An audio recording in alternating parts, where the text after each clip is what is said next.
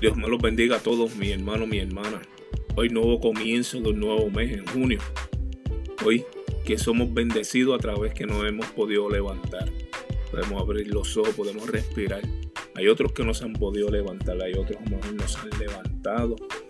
Pero le pedimos a Dios que nos levante su Santo Espíritu.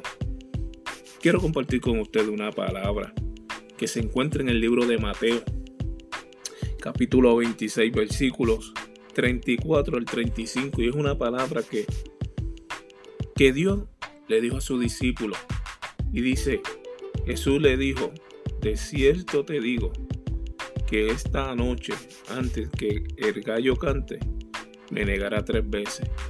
Y Pedro le respondió y le dijo, aunque me sea necesario morir por ti, morir contigo, no te negaré y todos los discípulos dijeron lo mismo. Aquí Jesús está diciendo que Pedro lo iba a negar antes que cantara el gallo tres veces. Pero él le respondió fuertemente, confiando, y le dijo, si es necesario morir contigo, no te negaré. Muchos de nosotros, yo oía eso mucho cuando éramos jóvenes, hay muchas personas todavía que te dicen, yo estoy contigo hasta el fin del mundo. Yo doy la vida por ti. Hay personas que lo han dicho. Y eso tú lo oyes sin números de los muchachos, los que están en las gangas, los que están en la, calle, los que bregan con droga, aún nosotros mismos que dicen, no, yo estoy contigo hasta el fin del mundo.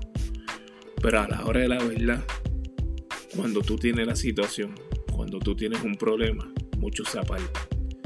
Son pocos aquellos que se quedan fielmente. Son pocos aquellos que te extienden la mano, que corren la milla extra contigo. Son pocos lo que dice M aquí, que dejan de ser de ellos para ser de otros. Asimismo, como dijo Pedro, si es necesario muero contigo, ¿cuántas veces tú lo has ido? ¿Cuántas personas te han dicho, no, yo estoy contigo hasta el fin? Y a la hora de la verdad, muchos se han apartado, pero siempre queda un amigo fiel. Hay un amigo fiel que nunca se aparta, que siempre está ahí dispuesto y nunca llega tarde, siempre llega a tiempo. Ese amigo fiel se llama Cristo Jesús.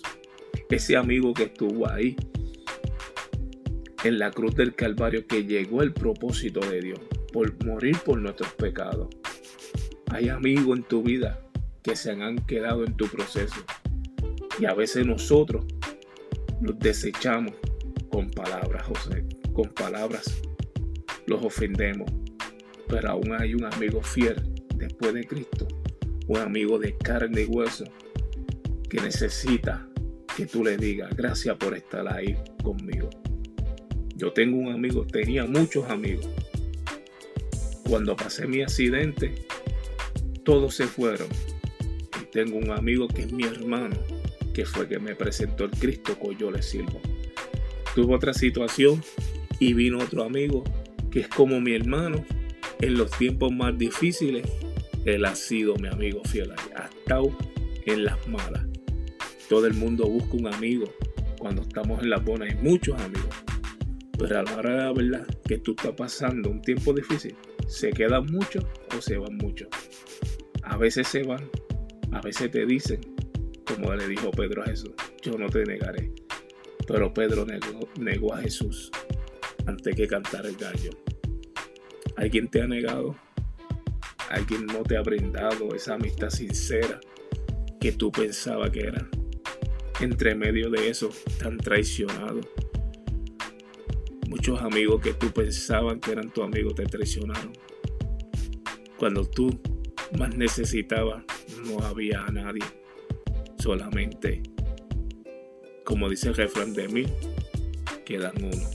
Hay unos cuantos en tu vida que todavía están ahí para ayudarte en tus necesidades. Pero el primer amigo fiel se llama Cristo Jesús. Dios me lo bendiga, que pasen un día maravilloso y bendecido todo el resto de la semana y que todo aquello que tú tienes que necesita ser transformado, ve a los pies de Cristo tu amigo fiel se llama Cristo Jesús.